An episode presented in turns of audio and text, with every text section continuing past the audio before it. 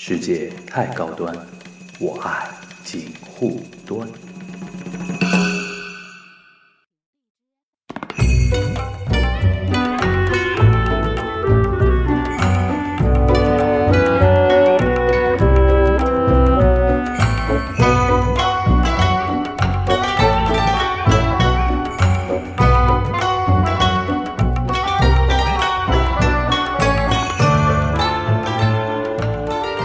九四九之后，上海作为一个国际金融中心的一个地位，就渐渐的让位给了香港。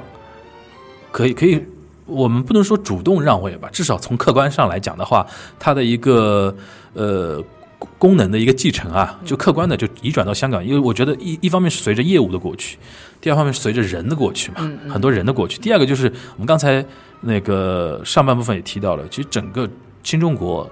它的概念上，就对于金融这个东西是没有一个非常强烈的一个一个好感，甚至是有一些负面观瞻。这事儿吧，我我觉得咱们可以闲扯几句。嗯，这个大家也都知道，中国的这个无产阶级的这个兴起啊，实际上是跟这个嗯十月革命嗯是息息相关的。对对对，陈独秀、李大钊。对吧？嗯，怎么去搞这个新文化运动？然后怎么把这个马列主义推广到全国？但是我要在这里说一句不太一样的话。嗯，卡尔马克思先生是一个伟大的经济学家，嗯，也是一个伟大的哲学家。嗯，可惜呢，他身体不太好，他才活了五十多岁。嗯，那么各位如果听到下面一段话的话，可能会觉得很惊讶。嗯，卡尔马克思其实。有跟恩格斯和他的大女儿说过，他说他觉得他应该做一下货币的东西，他应该写一下关于货币的一些论断，嗯，应该仔细的去研究一下金融，嗯，他说他认为他在《资本论》前几卷里面，就是当时用他的话来说啊，没有仔细的讨论这两个问题是不对的，嗯，他说我希望我有时间能够好好的说一下，可惜天不假年。可惜，就是可惜，在这件事情上，我们没能够看到卡尔马克思所写的《货币与金融论》。嗯，不是他没有这个概念，是他没有时间了。嗯，但是这一个留下的这个这么大的遗憾，就导致了在在苏联，嗯，他就没有自己特别完整的金融和自由定价体系。嗯，而这一个点，在苏联倒台的那一刻，大家才认识到它是多么的可笑。嗯。苏联人给锅子定价是刻在那个锅上的。嗯，各位，你们现在有谁还能想象说我在超市里拿起一个碗来，那个碗底下刻着几个大字“六块八”，嗯，不打折。现在都是贴纸嘛。对，你打啪打折了啊，打折就完了。对。然后计划经济竟然僵化到如此的地步，这个我不认为是马克思本来的意思。其实就是比较悲惨的，呃，就是比较可悲的一点就是。卡尔马克思这个人本身，其实作为人来讲，他很多思想是有一个逐渐走向闭环、走向完美的一个过程。是，但是他恰恰就是这个，就是没有他的这个思想的过程，跟他整个身体的这个过程没有没有 match，没有 match 到。他如果长命百岁的话，活到八九十岁的话，就是可能人家在那个想做十月革命的时候，要不可能就部分继承他了。因为你如果高举马列主义的话，你肯定要把马列主义的东西都要啊，至少把马的东西列，肯定要把马的东西给看得完整一点。你得看完是吧？但是他五十多没写完五十多岁的时候就没写完。他没有写完，就是这这个事情就是有多么的可惜。就各位想一下，世界上最著名的经济学家，动辄九十来岁、一百来岁，嗯，然后但是我们说过特别特别有名气的两个经济学家，他竟然只活了五六十岁。凯恩斯六十来岁，马克思才五十多，嗯。就根本就没有写完自己的思想，他们就走了。就是经济学家，经济学家有一个最大的一个责任，就是要长命百岁，一定要活久一点。这这个他他他他要是活得不够久的话，这是人类的损失。我跟你讲，就是造成了无数无限的误会。包括大家现在看凯恩斯主义，你以为凯恩斯主义真的是这样啊？凯恩斯没写完好吗？他不是这个意思。嗯误会，误会，我觉得。所以像弗里德曼这种活活到九十多的还是蛮厉害的。对啊，然后弗里德曼活到九十多，然后他突然说：“我可能是错的，昏昏过去了。”就是他到九十多岁，他突然说：“我不能这样用货币。”那你也没有办法，对吧？嗯。所以这个事情搞不太清楚。啊，我我们接着往下说啊，你说，就是这个这个事儿，呃，四九年之后，包括包括六八年那个那个时候，我们刚才点到了汇丰银行。呃，是是坚持到 那一刻提出我要暂停营业。那么在这个在这个期间，其实香港它发生了翻天覆地的变化，嗯真的是翻天覆地啊！我给大家讲一下啊，你看这个一八四零年，它不是被迫开埠嘛，嗯是不是？呃，这个他当时呢，连个像样的货币都都都搞不出来，因为香港当时是一个小渔村，嗯真的是一个小渔村，是什么都没有。那么第一家在香港发行货币的是叫东方汇理银行，是在一八四六年嗯发行的货币。呃，我们就直接跳到这个五六十年代开始说这件事情。嗯我说这个最近发生了一些事情，包括去年发生的一些事情，嗯让我也感到很费解。嗯是好像很多年轻人根本就不了解香港曾经的历史是什么样的。嗯为什么是一些年纪比较大的香港市民反而勇敢的站出来说你们这样是不对的？是因为他们看见过嗯事情是是不一样的。嗯五十到六十年代的时候，那么大陆这块呢发生了一个三年自然灾害，嗯那么广东那边就有这个难民啊，就偷渡到了香港，对，要要吃饱饭嘛，是吧？也就是在这个时代，香港的这个股市开始蓬勃发展。嗯第一家在香港正式上市的华人企业叫中华煤气，嗯。嗯。之后呢是怡和洋行与九龙巴士，嗯。这是香港老三股，啊。这就是香港老三股。嗯，这个但是在六十年代的时候，因为这个股票起来了，然后大家那那个时候都喜欢赚钱呢，嗯。对不对？香港的金融市场就第一次出现了过热的景象。嗯。到了一九六二年的时候，在香港发生了一次著名的六七暴动。嗯我我觉得就是现在很多年轻人确实不知道什么叫六七暴动。嗯六七暴动根本就是华人与英国人之间的冲突，嗯根本就是这样的。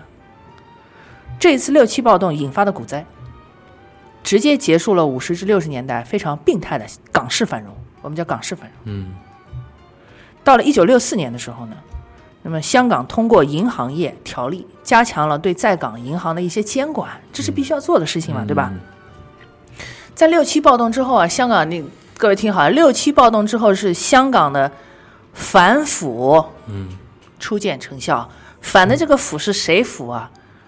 是当时在香港的那一些外国人，嗯，尤其是英国警察。英国殖民者嘛，对，尤其是英国警察。对对对，到了七十年代的那时候，个你啊你说你说这个，我想起来那个追龙，对，王晶不是有一个电影叫《追龙》嘛？讲的就是那段前期前期六七十年代那一段的话，其实讲的蛮清楚的。是就是呃，香港因为警察的头子啊，嗯肯定是英国人指派的嘛。对，警察的头子其实跟底下那些，比如说基层的那些呃警官，他有一些利益输出的话，他可能会跟一些黑社会的人啊，或者说。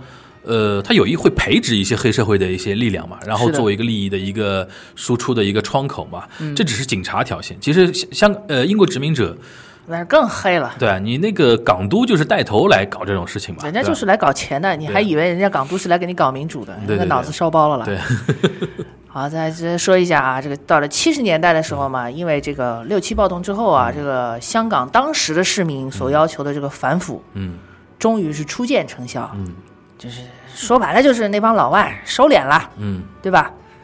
那么它的经济呢就开始逐步繁荣，嗯这个时候结果一下子就进入了这个股市疯涨啊，全民牛市。而且还还还进入一个叫所谓的叫亚洲四小龙的时代嘛，七十年代确实刚刚开始，对啊，但是那个时候啊，就是这个这个股风是不对的。我们说股风永远是不对的。嗯，但是各位想一下啊，咱们上海发生股风的时候，九二年，没没没，还要早，一九零几年，一九零八年哦，你说那个整个整个上海金融史，我们历史上第一次发生股风在上海啊，是二十世纪初，就是那个香港是七十年代。就，橡胶那个嘛，对。对，香港是七十年代发生了历史上第一次的股风，就晚了六十年，本来就晚七十年，本来就是这样的，对。啊，然后泡面泡沫破灭之后呢，这个。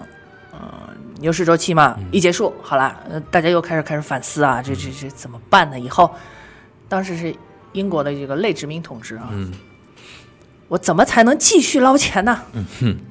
怎么办呢？想起来了啊，我还有金融这张牌啊。嗯这个时候，他们才把自己的银行、证券等金融从业牌照全部放开。嗯这个是在二十世纪的七十年代，嗯，才有了这样的全牌照香港，嗯嗯，根本就不是人家一开始什么苦心经营全部放开，没有，嗯，从一八四零年一直到一九七零年代，英国人没有想过怎么把香港变成亚洲金融中心，他不想，嗯，没想过。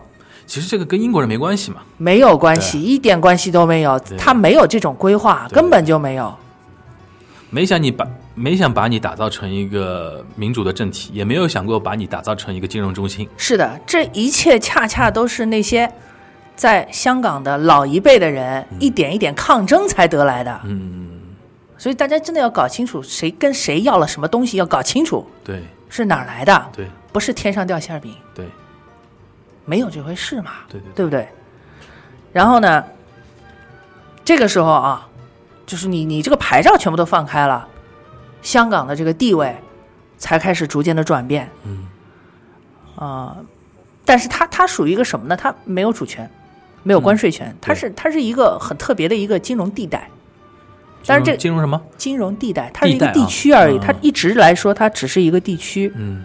所以它有很多的东西，它的执法和裁量是跟国际上其他的惯例不太一样的，就跟主权国家是不一样的，不一样。嗯，这也就导致了在香港洗钱一直很成问题，自由港嘛，因为它自由港嘛，对。它一直都很，它一直就有这个问题，对，对吧？固有的。到了到了八十年代的时候，就八三年大家都知道的，咱们邓公跟撒切尔夫人谈了一下，让撒切尔夫人摔了一跤，人民大会堂对吧？那？一跤，那就摔了一跤，摔了一个中英联合声明出来，对对对对，结果呢就这个事情一出来，其实香港社会还是有动荡的，对。因为不知道未来会发生什么，这是一种对未来的恐惧。不安嘛，对吧？不安。对改变的不就是不安？对的，同时当时还发生了另外一个事情，大家可能没有注意到，在一九八三年，嗯，还发生了越南难民潮问题。越南难民潮，嗯，大家还记得中国的对越自卫反击战是什么时候吗？七九年嘛，对吧？哪一年结束的？大大概也就是八一八二的这个时候就很快的，很快的，对吧？对，全部结束了。嗯，但实际上这场战争还是有后遗症，对对越南来说还是有后遗症的，对对对，对吧？越南人先是把美国人拖入战争泥潭那么多年，嗯，然后呢，邓公呢去跟卡特总统谈了一下，把越南人给教训你一顿。嗯，但是战哎，争总会造成难民嘛不是不是，你中间你中间跳跳逻辑了，你让人人家误解了，不是不是中国人帮美国人去报仇，不是帮是是是那个反击是越战之后，美国人撤出之后。越南是突然成为，因为他当时对越啊不是越战的时候，嗯。有苏联跟中国的援助，对。导致美国人撤了之后，越南突一下成为世界好像前五大军事大国之一嘛，这是他自称的，对吧？这是他自称的。但是他很多武器弹药什么都是那个中苏给他的嘛，对吧？然后七呃，我们改开之后，就是七八年之后，中美有个大和解嘛，对中美大和解就是邓公与卡特之间的。对，，中美大和解之后，那个苏联就拉拢越南跟中国挑衅，结果邓公说了一句：“小朋友不听话，该我们要打屁股。我们要教训一下，该对吧？打屁股。这是这个逻辑。你刚才那个说法有点像那个中国人为美国人出头，不是不是这么意思，不是这么回事就是就是他那个越南越南当时七八年七九年在苏联的授意和那种煽动下，挑衅嘛，经常挑衅挑衅我们的边界，然后邓公因为当时觉得说我们跟美国那个呃已经和解了，同嗯。时因为当时我们跟苏联关系还挺紧张的嘛，是确实很紧张。所以说我们要做这个动作呢，肯定要得到美国的支持。对吧？然后呢，在美国呢，卡特总统没有当时没有明面支持，因为毕竟中美不能和说话呀。中美和解也没说那么久，我只要不表态，中国就动作嘛，所以说才会有七零七九年年底嘛，那个那个对自卫反击战。自自卫反击战啊，我们实际上还是在在在做一些这个我我认为啊，自卫的动作，嗯对。就是在正当防卫。对。嗯，我教训教训你而已谁让你老来骚扰我，对不对。你打完了以后呢，这结果但是战争它就是它就是会造成难民问题，对不对？对对对，有一些你整个你整个边境那一块儿都是布满了地雷啊，是啊，有一些这个北约的难民啊，就当时就去了香港了，嗯就往香港跑。对你，大家去年就看到很多这个呃所谓香港闹事的这个小青年是是越南人后裔，现在对对对对大家现在知道这个问题哪来黄子的了吧？一峰、黄子一峰这种人，哎很多人都是那种。大家现在搞清楚了吧？嗯这事儿这事儿其实跟我们还是有点关系的，反正你怎么都绕不开，对对对，对吧？到了，然后这个这个社会矛盾是虽然是比较多吧，嗯虽然比较多在香港当时啊，但是这并不妨碍就整个八十年代香港仍然是高速发展。嗯到了一九八八年的时候，这个时候有一个里程碑式的一个数字，就是香港的人均 GDP 也是突破了正式突破一万美元大关，嗯这是一个非常了不起的数字。这是八十年代末期啊，就是我们好像刚刚才到这个关口嘛，我们现在才刚刚对啊对啊人家是多少年以前了，对吧？对，已经是我们晚了三十多年了。我们晚三十多年，就是这这个这个数字很了不起。为什么是亚洲四小龙？嗯为什么是东方之珠？嗯绝不是空穴来风，绝不是人家随随便便自己给自己贴金的，嗯这是有数字可以证明的，有事实，对不对？那在这个八三年中英联合声明出来了以后啊，实际上港币啊就经受了一轮被抛售的这么一一轮浪潮。这当然它跟法币它不是一回事儿，嗯，但是对于当时的香港来说，这个事儿压力是非常非常的大。对，为什么？在八三年港币被抛售这件事情以前，香港从来没有经受过如此之大的国际金融冲击，没有过。嗯但是这件事情出来之后，香港金管局就开始实行了联席汇率，嗯港币的汇率始终盯住美元，到了一定的水平，我就要怎么怎么着，反正我要处理。各位可以看一下啊。呃，到了八十年代末期的时候呢，因为它成功的控制住了就是这个港币的大升大降，嗯它有个连续汇率嘛。嗯到了末期的时候，它终于腾出手来，在香港做了大规模的基础建设。嗯这个时候，香港的这个港岛啊，嗯才初步具备了我们现在看到的这个样子。嗯所以说，从现在的这个一些数据来看，不管是成交金额、交易数量来看，其实香港是嗯超过了东京，嗯超过东京。嗯在国际上比较大的这个金融城市的排行榜上面，香港一般来说是居于第三位，第一位是纽约，第二位是伦敦，第三位就是香港第三位是香港，但是嗯第四位是上海哦。啊。这里边我要问问你个问题啊，啊就是因为之前一直听到这种说法嘛，嗯就是港香港作为那个人民币的离岸中心，未来或者说这呃到目前为止，它很多那种国际金融中心的一些地位，嗯可能是它的那个人民币离岸中心这个地位造就的。你说这个说法是有道理的吗？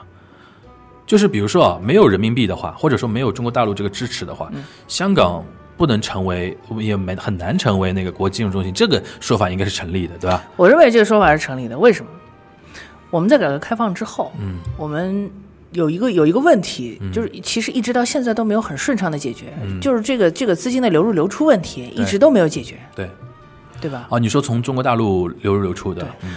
我们我们当时就是说，改革开放的时候，为什么香港对我们如此之重要？因为那个那个你引进外资的那个窗口就在香港那边，嗯你别的地儿都没有，嗯，没这些地儿，第一波所谓投资大陆的那个外资，其实就港资嘛。就是港资。你比如说像什么霍英东啊、李嘉诚啊，对。这帮人，但是呢，他们的钱很多是，比如说他的和黄集团在香港上市，它也是从国际上国际市场，国际市，因为香港那个股票市场也是一个偏国际型的一个市场嘛，对呀、很多那种外国人他没法直接投资中国大陆他就来买你股票，买你股票，然后你和黄讲的故事说我是有那个北京是有关系的，我长江实业在国内拿了多少多少基础设施建设，你这个是不是故事？对。呃，人家来买你的股票，人家拿对美金来买，等于变相可不可以投资你了，对不对？啊？可以的。对对对，所以说，香港当时是呃中国大陆经济发展要引进外资一个非常非常重要的通道。嗯，但是大家反过来想一个问题：如果我们当时不需要这么多钱的话，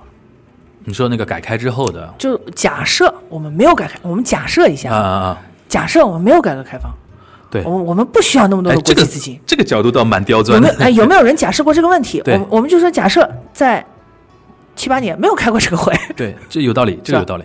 其实你的意思就是说，香港不是那个怎么说呢？就是说，没有中国就不存在香港这个说法不完整。应该说，没有一个开放的中国，就没有一个繁荣的香港嘛。对，就是说，我们刚才也讲过，金融是一个服务业，嗯，你服务谁？对你服务谁去？我你这个你这个顾客天天躺在那儿睡大觉，我不要钱，嗯嗯，我不发展，我就不想发财。对，你来，你来给他想办法，你给他念经，你试试看，你试试看，你能不能服务他？你不能服务他，对对人家连台笔签个字儿都懒得签，对，你怎么弄？你弄不了。嗯但是如果说你服务的这个客户，邦当一下跳起来跟我说，你给我解决这个问题，嗯我以后要你多少多少年，你一直给我服务，嗯我不会亏待你的，你高不高兴？马上就跳起来了。你是不是马上就跳起来了？对对对不对？对所以说，如果说没有一个改革开放的大陆，没有一个经济腾飞的大陆，对我们为什么需要香港？对，香港一下多了一个很大的一个客户嘛。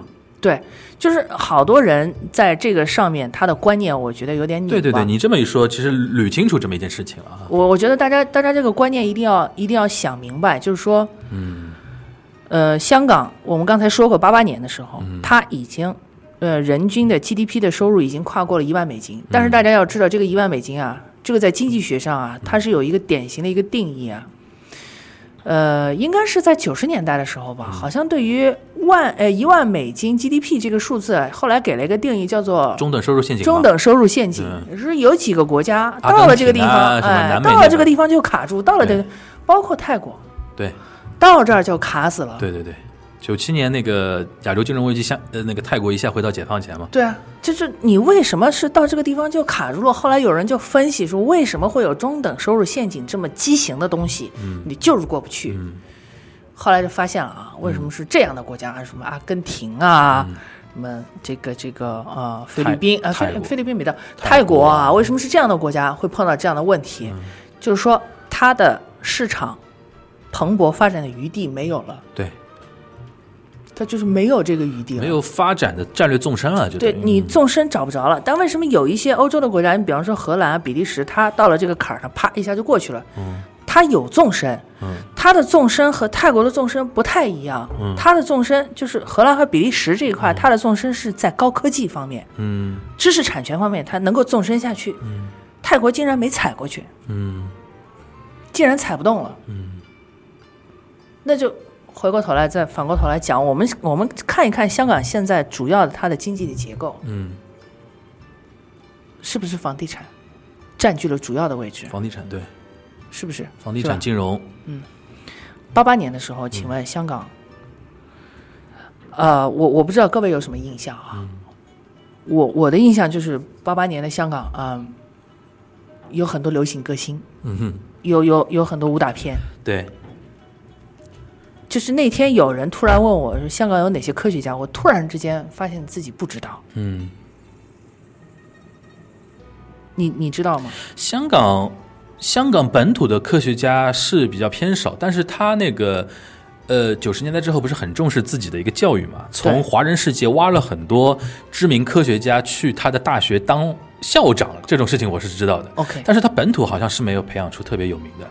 也就是说，也就是说，我们现在从战略纵深的角度去看的话，八八年香港 GDP 过了一万美金之后，其实它是有这个危险的，掉入中产陷阱，对吗？，对对，就你的意思就是说，其实还是要从产业去解决这个问题，是。因为像金融业、房地产业，它是有一种天花板的，你到一定程没有太大的纵深的。你对你到一定程度之后，你就会发遇到一个发展瓶颈，是的，而且还有一个诅咒，就是也是类似于像资源诅咒一样的。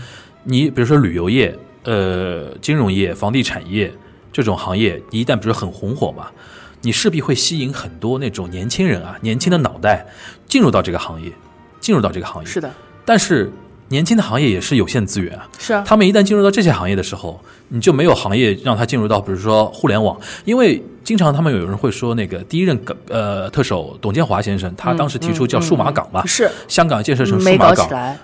就是因为房地产业那帮人，就是因为他当时提出了数码港，就是说控控制房价，对然后大量释放土地给一些高新科技企业，对，但是那个当时的房地产那些巨巨佬们、巨头们，联合那种香港当地舆论啊和什么的，就等于是煽动市民嘛。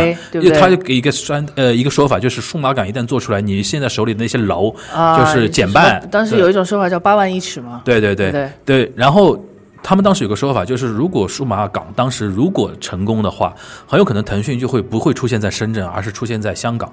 那你想，如果腾讯是一个香港公司的话，对吧？那它那个香港现在的竞争格局就是不一样的嘛。是但是大陆有个好处就是。我们毕竟那个有一个有一段时间的人口红利嘛，当然现在你说很多那种年轻人去到金融行业也是存在的一个现象，嗯但是我那天看一个数据挺有意思的，就是华为啊，大量的是华中科技大学出来的人去到华 所以。华中科技大学后来被列为了那个什么什么名单了。对啊，就是啊我们因为有那些那个大量的那种，比如说工科、理科的那些学生，因为毕竟大陆人还是多嘛，对我可能比还是理工科的例没那么高底子的我可能比例没那么高，但是我哪怕百分之零点一的学生去学理工科，我出来都能出来华为那种什么中兴，或者说那个，因为我有绝对的数量在这个地方作证对吧？对，然后你刚刚提到那个比利时那个呃荷兰那个，我倒挺有挺有感觉的，就是说一方面也是要多亏了欧洲一体化那个进程，多亏了导致它那个市场理论上是要比一下子打出了一个纵深。对你像阿根廷跟那个泰国，它有个问题，它是千万级人口，对。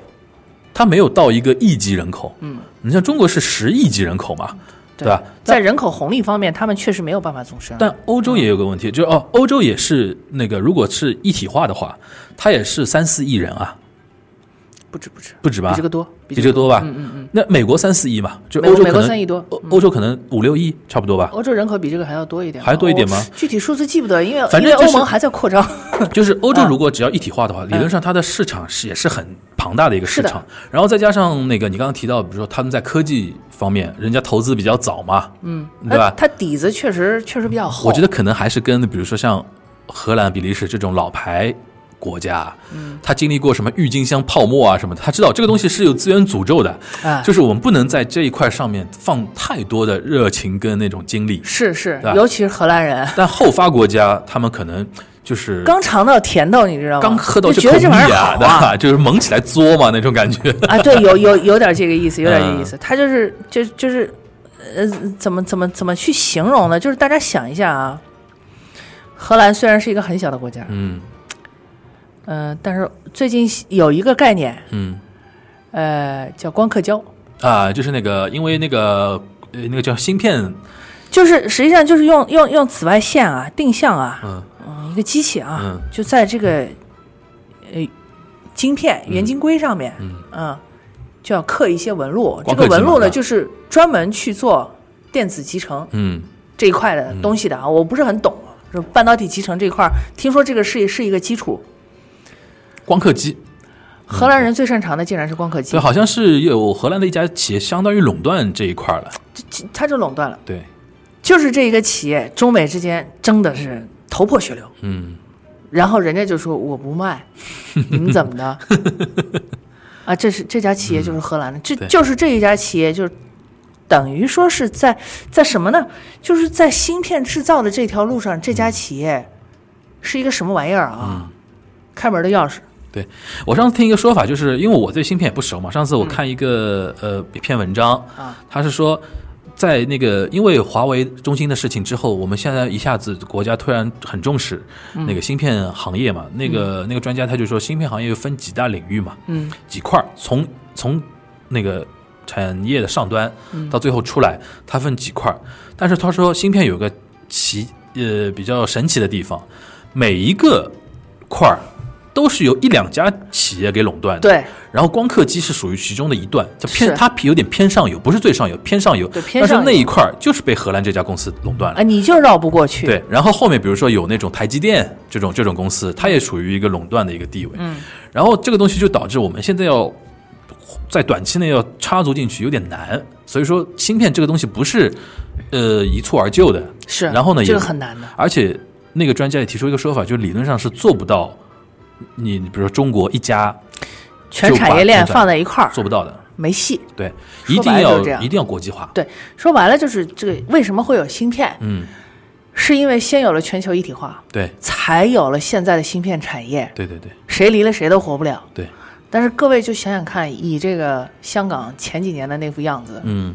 你跟他谈，你跟他谈全球一体化，啊 不行，你谈得了吗？对，他连全国一体化都不愿意而且他现在那个错了那个错过那个时间窗口之后，嗯他除非再往前看，已有的那个东西，我觉得你已经来不及了。那问题是你要看到哪里去，对，对吧？哎，你你讲到这个，我再补充一点蛮有意思，因为刚才提到比利时嘛，嗯呃，荷兰比如说在光刻机这一块特别有特点嘛。我前段前段时间我还听到一个分析比利时的一个说法，他说说比利时其实占着一个非常好的生态位，导致它其实也很赚钱。啊它占一个什么生态位呢？它就叫呃，它占着一个叫欧盟标准生态位，就是比利时是等于欧洲首都嘛，布鲁塞尔布鲁塞尔是欧盟总部所在的地方，对，他说现在，比如说您不论不论什么行业啊，比如说我们说汽车，有一个叫什么欧五标准、欧欧几标准，都是从布鲁塞他说这种标准是谁制定的呢？就是那个欧欧洲那个首都就是比利塞尔啊，不布鲁塞尔布鲁塞尔比利时那个地方制定的。他说你别小看这个这个标准，因为欧洲就是跟你说，比如说它市场够大，对，美国都无法轻视那个呃欧洲的一个市场，所以说美国你比如像像 Facebook 啊这种公司啊，苹果啊，哪怕特斯拉，它都会屈服于欧洲标准。对，制定标准是很高级的一个产业的一个生态位嘛，这这没错。所以说他就说他就说比利时这个国家，你不要以为它好像没有什么，啊，它没这么好搞的，对啊，但是啊它他很难弄。很非常占据很多的一个生态位。所以说，那个你刚才提到这个，就是说，就是先进国家尝尝试的比较多啊。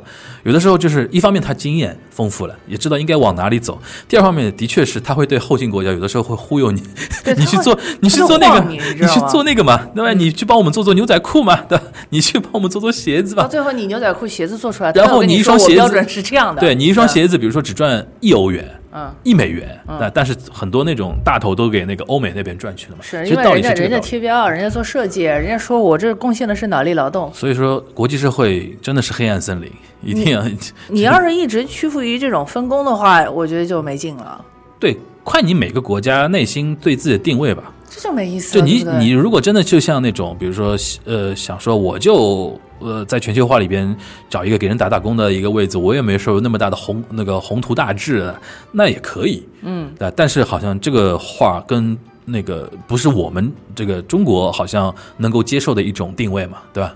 这个是比较重要的。这个这个就有点有点像香港和上海的定位的问题，嗯我觉得啊，因为因为咱们两个人都从小在上海长大的，嗯我们好像从来也没觉得上海应该拘泥于某一种形式吧。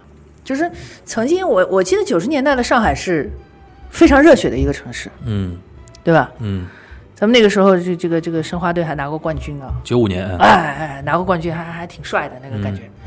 然后那个时候感觉上海也是全国创业激情最高的一个城市。嗯这个至于说说到现在，呃其实中国有很多的芯片产业的希望仍然是在上海。嗯我们虽然我们上海虽然错过了互联网创业的这个热潮，但是我我说实话，嗯我觉得这个后边那一波不赶上反而是好事儿。那你说的这个，前两天我正好看到一篇文章，啊啊呃，也跟大家安利一下这个微信公号啊，叫“肥肥猫的酒馆哦，肥肥猫的酒馆啊，”。那个这个哥们儿应该也是个上海人，但是好像他是在香港工作的，还是哪里工作？反正也是今这个他在两年前写过一篇文章，就是说上海错过的那些互联网企业嘛。嗯，当时二零一八年，他写一篇文章引起了一个很大的一个反响，甚至那年的上海两会，所有的代表都在聊这个。哦，你说那篇文章我好像看过，对对，就他写的，就他写的，哦是这位就他写的。啊然后他在网上写了，就是一石激起千层浪，因为这个东西戳到上海很多很多年的一个痛处。因为自从那个呃原来那个俞正声做书记的时候，他就提出嘛，就是上海为什么出不了阿里巴巴，对啊出不了马云，对啊，这个问题一直悬在上海的那个官员的那个头上嘛，就是啊，真的是悬得乌云密布啊！对，两年前那篇文章等于是说把这个事情等于又点透了，嗯然后引起了当时他一篇文章引起了很多别的公众号的一个讨论，有的比如说支持他的观点，有的讨伐啊或者什么什么，就是背景是这个。然后前两天他写了一篇文章很有意思了，就是说他说后互联网时代还好上海有没有那种呃机会？他的一个观点，他先讲观点，他他的文章好看就好看在那里，先把观点砰抛出来，啊然后开始铺。他是说，上海未来，比如说在后互联网时代，反而不要太过积极作为。他是说官员啊，官员你们只要做好服务，做好很多那种制度设制度设计，然后就等着躺赢吧。他是什么观点啊？他就说。后互联网时代已经不再是那种烧钱、免费、这个圈市场的这么一个概念了。未来互联网就进入到一个付费行业，是的，未来网互联网一旦进入到付费行业之后呢，就是要看你整个城市的一个底蕴了，哎就是一个商业规则、商业契约，然后大家该怎么来怎么来。比如说每个人都能赚到钱，每个人都能那个收到钱，而不是搞那种概念，啊，乱七八糟那种概念突然又。想起了梅老板说挣钱要来上海，对，嗯就是就是这个意思嘛。他就说，然后他就说，呃，再加上上海，比如说城市服务还有比如比如说这次疫情体现出上海那个医疗的医疗的服务，还有那个教育的那种服务主要是比较好的时候民众的，意识，他是说你后互联网时代，大家进入到一个传传统的那个商业逻辑之后，对，拼的就是你的城市的一个底蕴跟你的一个服务嘛。就看你的底儿怎么样。对，然后那篇文章我建议大家可以去搜来去看看，就是具体我们这边不展开啊，就是跟你刚才那个说法有点像，就是没有赶上互联网，我们也他的意思就是说没赶上也就没赶上了，以后也不是那一波的那种那个思维了，我们跟那波就不归你，对，就不是你的那个菜，他他就根本就他跟你就没关，他不是你，他跟你就不是一个 style，大家明白吧？对对对对对啊对对，就是但是啊，嗯但是啊，你这个互联网你可以这么说。嗯你要是说金融上海赶不上这波，那我可不愿意听，我觉得对不对，我觉得上海一定能赶上。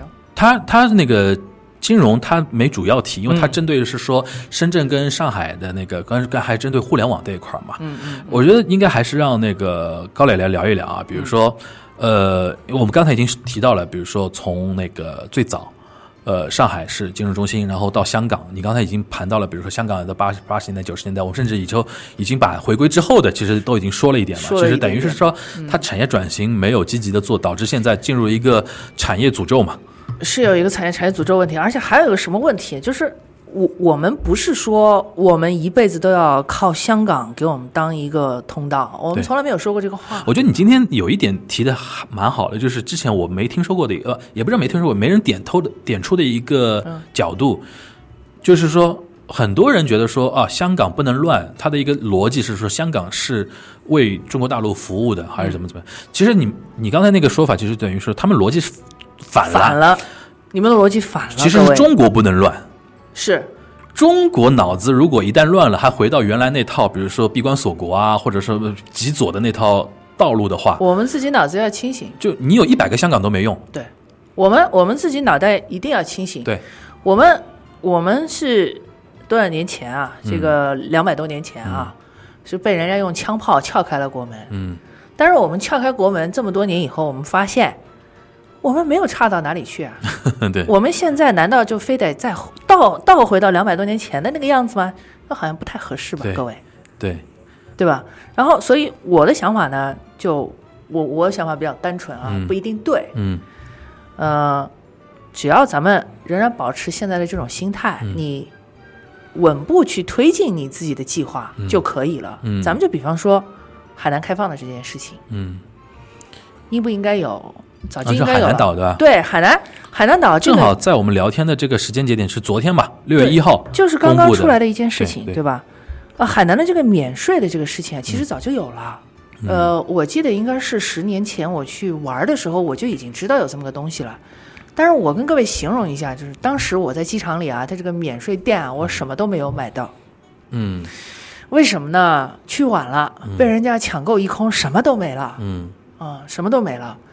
但是这个离岛免税这个事儿，可不可以扩扩大？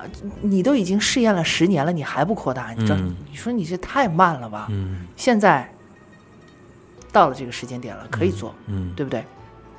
而且我想法是这样，并不是说中国，呃，说我我我把这个特权我我给了海南岛，所以其他你们你们所有的都没有，不是这样的，嗯，一定不是如此的。对，今天其实还在讨论另外一个问题，因为有人问说这个消息刚出来，说海南板块的股票都涨停了，嗯。说我们以后什么时候才能够啊，能够提前知道消息，能够买涨停啊？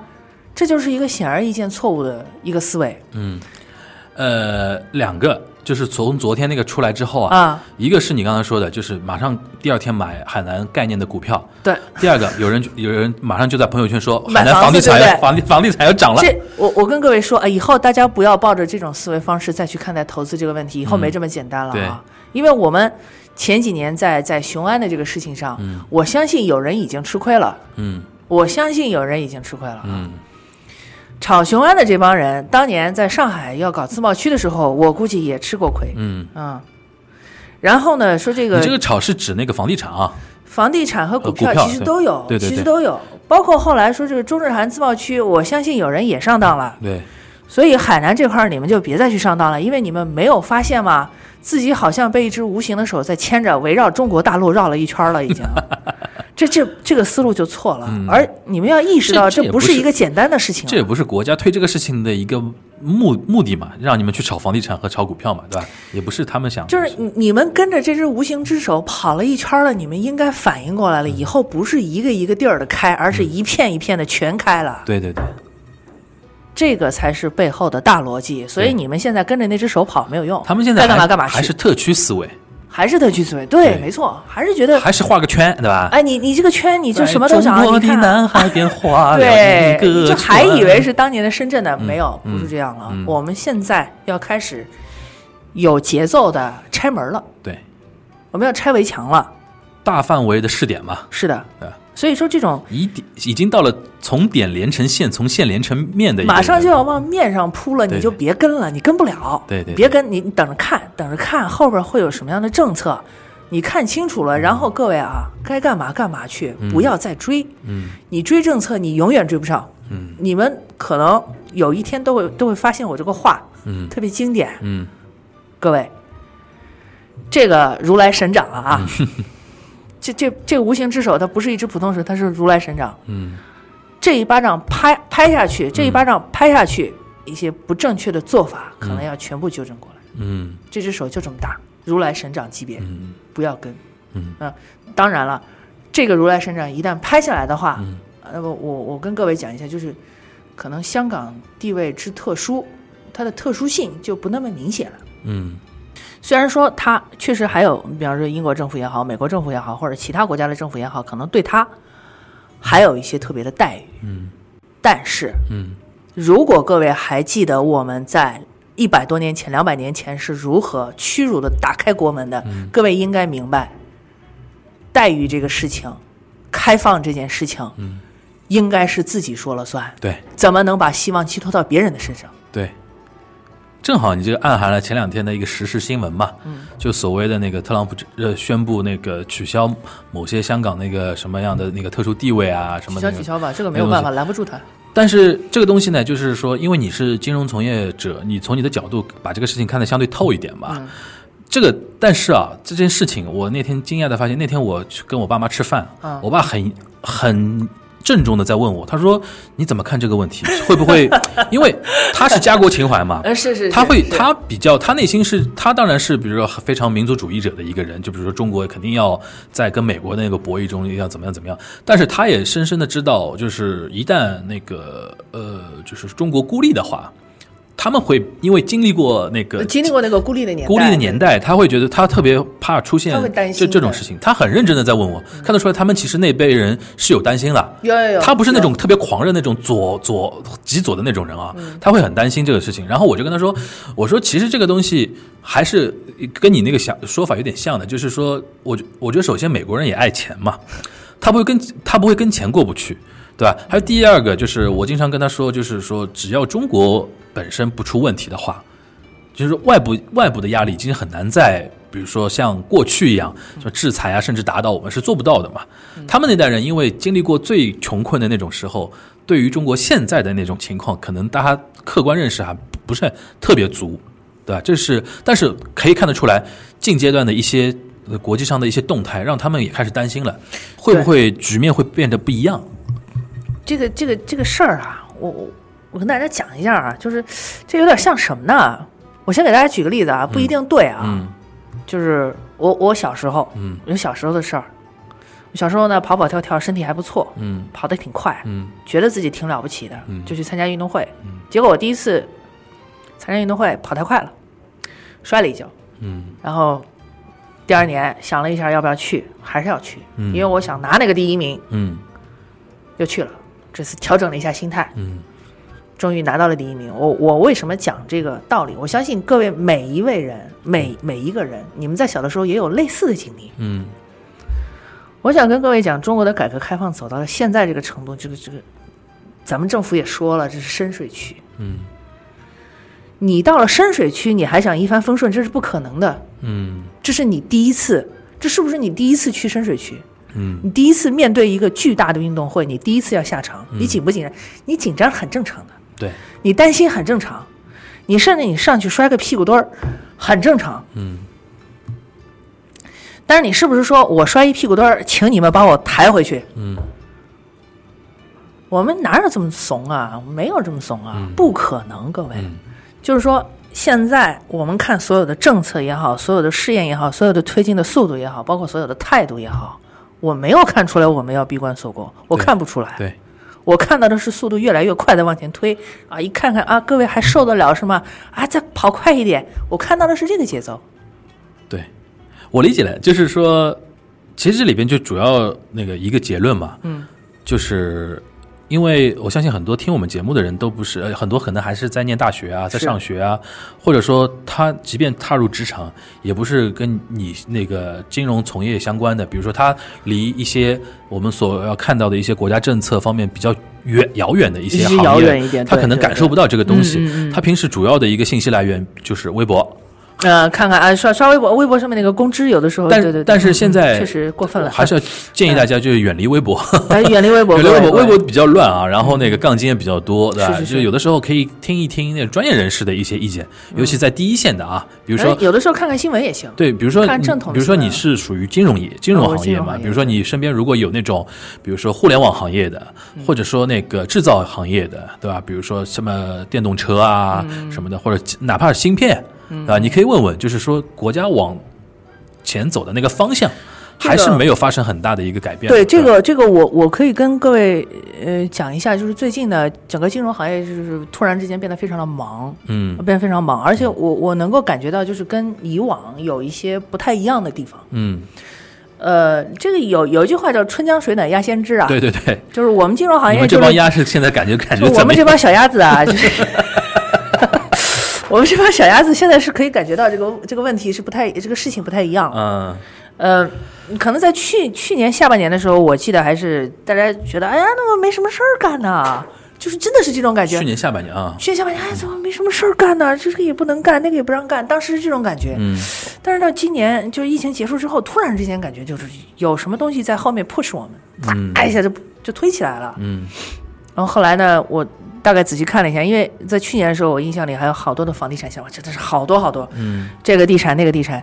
今年好像地产就没有那么多，就跟往往常比起来就没有那么多。但是你看啊，各位就出现什么啊？呃，我能看到的啊，芯片类的基金，嗯。呃，这医疗产业类的基金、嗯。啊，医药消费类的基金，嗯。还有什么啊？LNG 就是液态天然气、，LNG 啊，对，能源，能源储备方面的基金，嗯啊，还有什么呢？呃，高科技制造的，嗯呃，叫海事装备的基金，嗯这个全都是我以前见都没有见过的东西，嗯我从来都没有听说过的东西，就渐渐的都全部都出来了。嗯包括你说二级市场上，哎，你你说说看，你前几年你跟人谈光刻机，光刻机概念，都不知道是什么东西，还什么东西 DVD 来的。是吧？前几年大家谈的是什么概念？啊，什么什么啊，互联网金融概念 P to P。对，前几年大家谈的是这个，互联网，对吧？但是从今年一月份开始，大家谈的完全都是不一样的东西，都是越来越走实业路线。而且现在好像没人敢提什么区块链啊、虚拟货币这个东西了。大家现在都发现一个事儿，就是区块链和虚拟货币这事儿，就是这央央行管了，你们都别动，对对对，我来。对所以大家就只好退出？就是说，今年我的感觉是市场的热点，包括市场资金的风格，嗯，都在越来越走高端制造业和实业的这一条路。嗯说实话，这一点我我等了很多年。嗯，我一直就盼着，我我回国以后，我一直就盼着，我说咱们咱们市场上也能留留德人士的，对，我说咱们咱们要是也有这中国版的蒂森克鲁伯，哇塞，这这太神奇了！中国版的西门子，嗯，中国版的 Volkswagen，对，我就没等着。嗯现在看上去好像有这么点意思了。，OK，嗯感觉好像还挺兴奋的吧？我我觉得挺好，嗯我觉得挺好，因为一直想看到的就是这样的吧，就是不要再看到金融空转。我觉嗯我觉得金融空转对对我们这些搞金融的人来说是一个，就就是嗯，这说的难听点啊，嗯挺不要脸的一件事儿，嗯，真的真的。我想想起那个马斯克在一次采访中嘲讽那个巴菲特嘛，他说巴菲特做的做的工作是世界上最无聊的工作，啊每天看财报。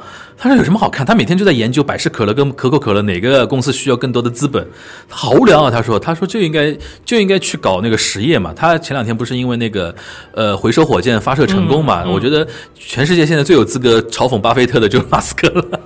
我觉得他也不应该去嘲讽巴菲特，他也不是故意嘲讽他，我觉得他是 他他就这个个性。他，我觉得他是那么多年，他就是这么认为的。他会坚持做这个个这个事情，应该就是他会觉得说这个事情很无聊，那是就是他觉得回头金融很无聊。金融是很无聊，我从来没说金融有聊过。对啊，，金融是你的谋生手段嘛，是但是你会觉得说，但这不是我的爱好。对，就像就像那个何鸿燊开赌场自己不赌是一样的，是是，真的真的就是这个道理。我跟就是呃，这个东西呢，是需要的。各位各位年轻的朋友，如果有志于从事从事金融界的话，我的意见是你别来。还有一点就是，一很旦无聊一旦从事的话 嗯，不要为了金融而金融嘛。啊，是你你得你得有一个什么什么抓手啊，反正你得你得想明白你为什么要干这行。对，我觉得这一点高磊还是蛮正的，就是嗯，就是三观还是还是蛮正的啊。这个怎么说呢？嗯如果干金融的三观要是不正的话，它容易出事儿。嗯。嗯，我是不想出事儿，我胆儿小。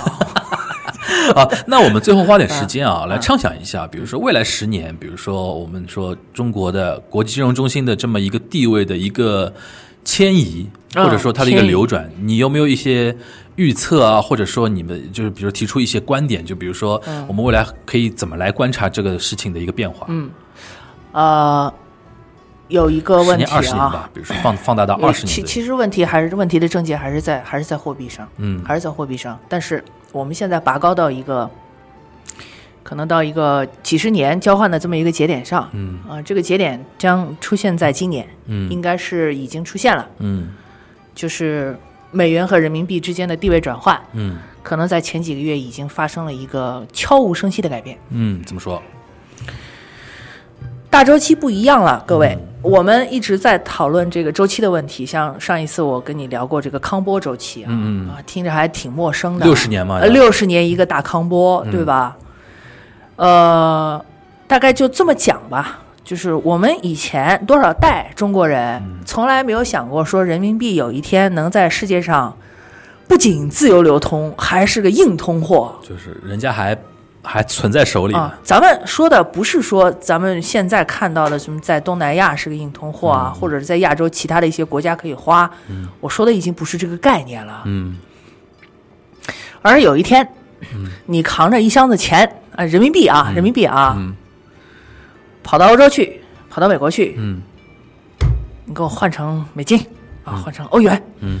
人家认你。嗯。这个各位，这个不是一件很简单的事情，嗯，因为人民币到现在为止还不能这么搞。哎现货交易是不能搞的。人民币到现在为止啊，它只能在很小的范围之内嗯这么搞。你要是大批量的，人家不给你搞的，嗯你还没有这个地位，或者说你跑到别的地儿去，你拿出一张美金来，嗯你说我只带了美金，嗯人家可能跟你说 OK 没有问题，我可以收。嗯但是你现在你试试看，你拿一人民币，你跑到欧洲去，我只带了人民币，人家不理你的。嗯，那你的意思就是说，从前几个月开始，这么一个进程开始了，开始了，就是开始的开始。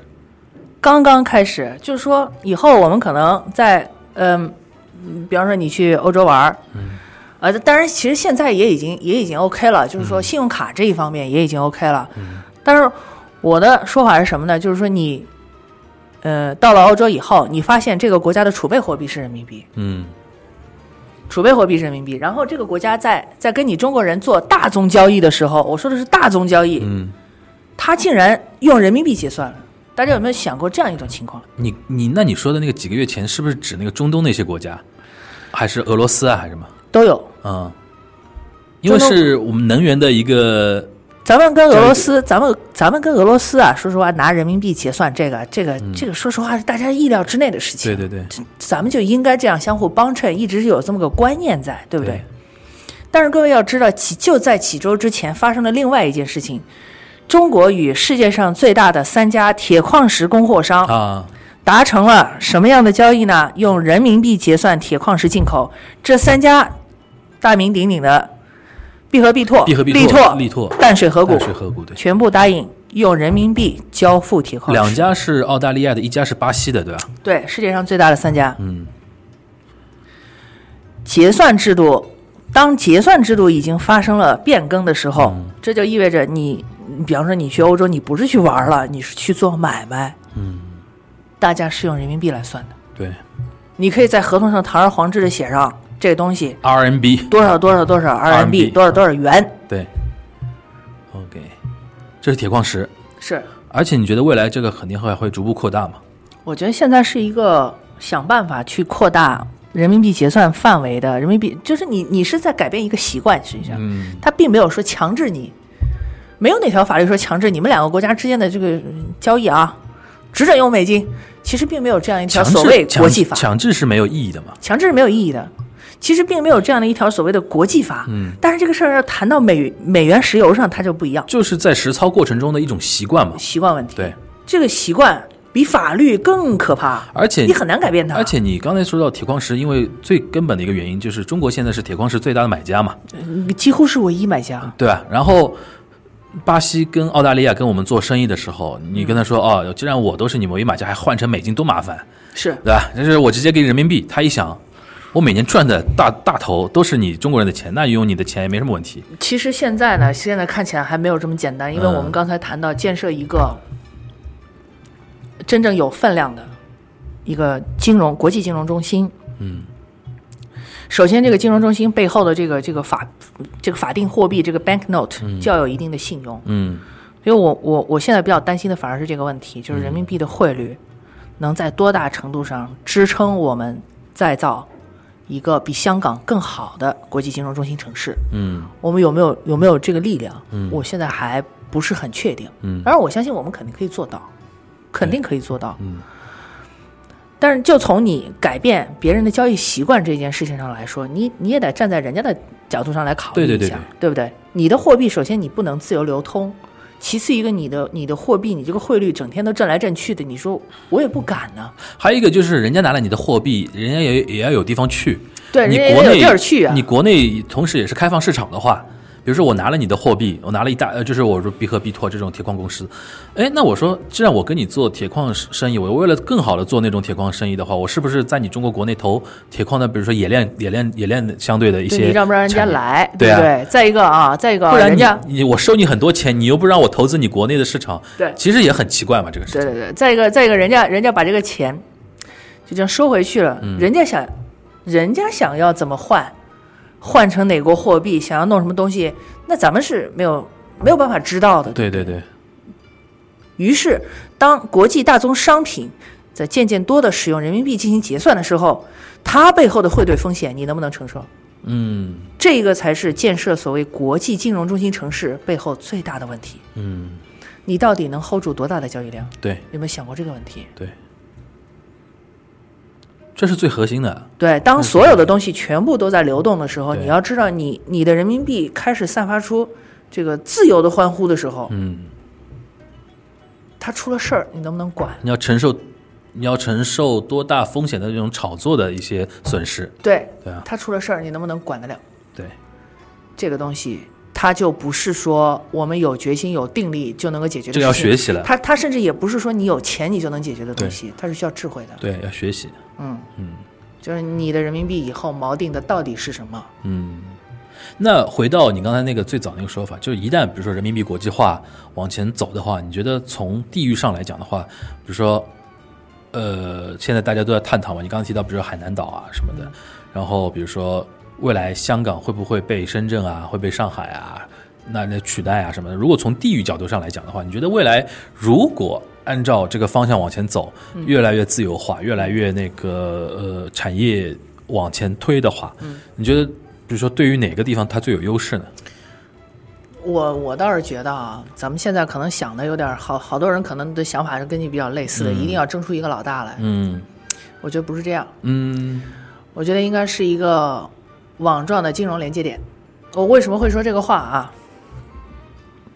嗯咱们刚才也说了，嗯这个欧洲一体化进程多少多少人，嗯美国三亿人口，然后多大的地儿？咱们这边十好几亿嗯人，呃特别大的一个国家。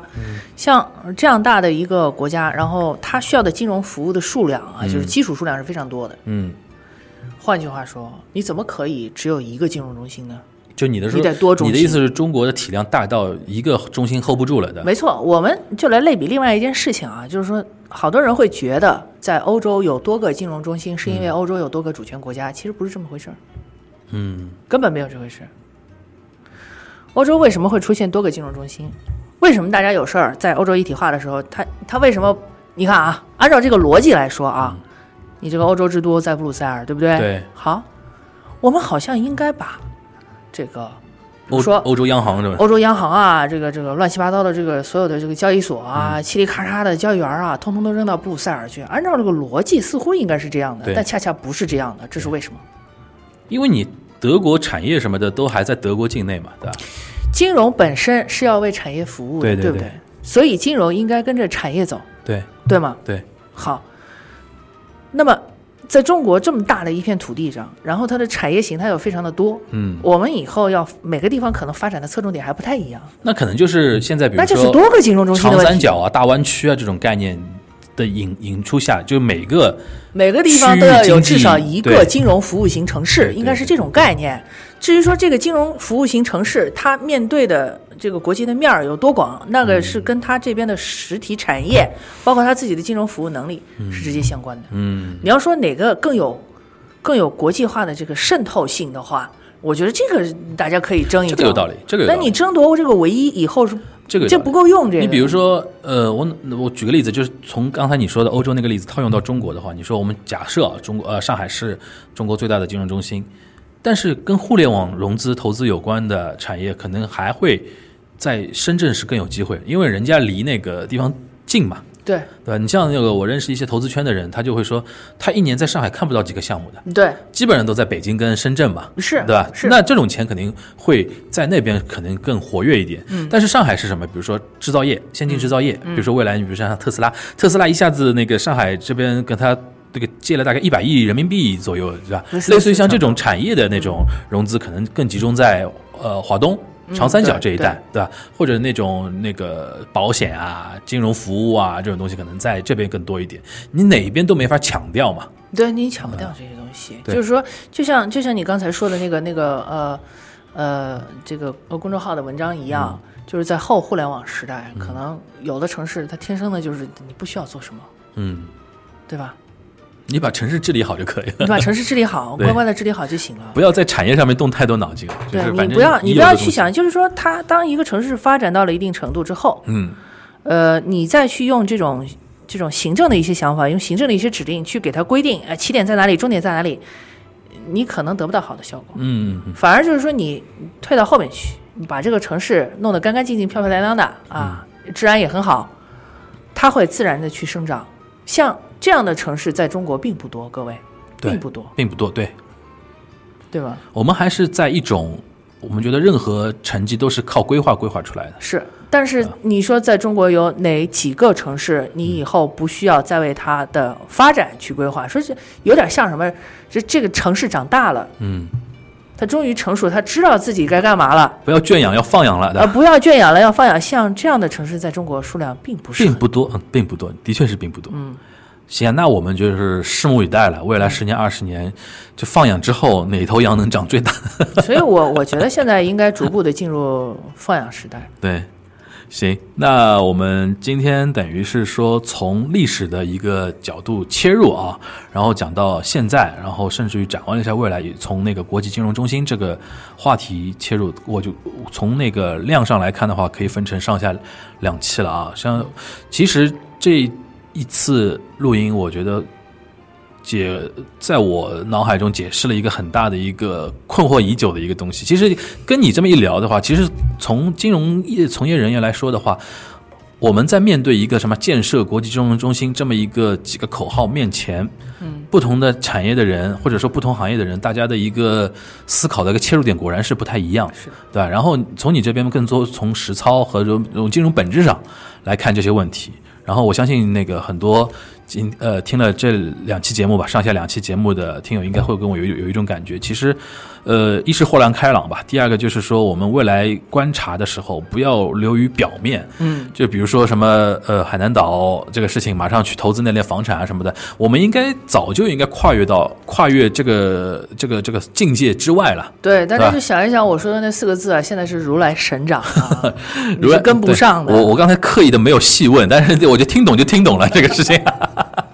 好吧，那个希望那个希望大家听了这一期这两期节目吧，有点收获啊，也是觉得说听了之后，我觉得说对未来还有更多的那种期待，更多那种期待，然后尤其结合一八四零年到现在的一些，我们其实就还是在经历大历史。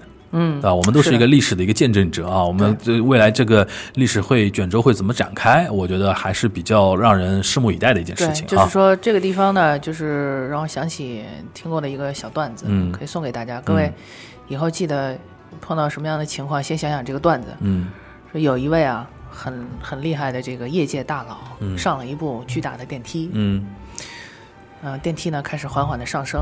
他在这个电梯里面发现有一个兄弟啊，一直在做俯卧撑，嘿咻嘿咻嘿在。电梯里边呢。对嗯另外一位兄弟呢，一直在电梯里跑步，嗯扛扛扛扛扛扛跑步。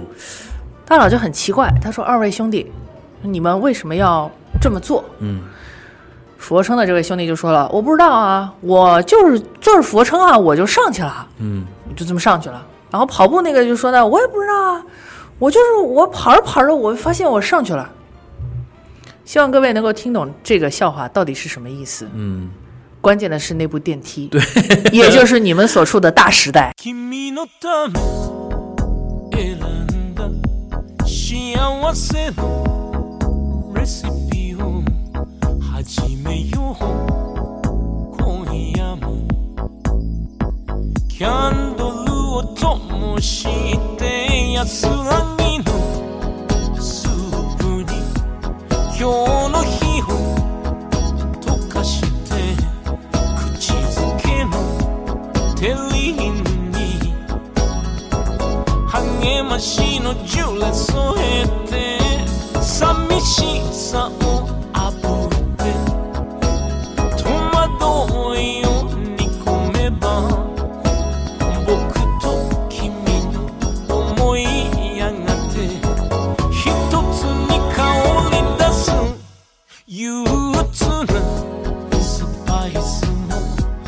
笑みのポトフに投げ込んでしまえれば形も残らない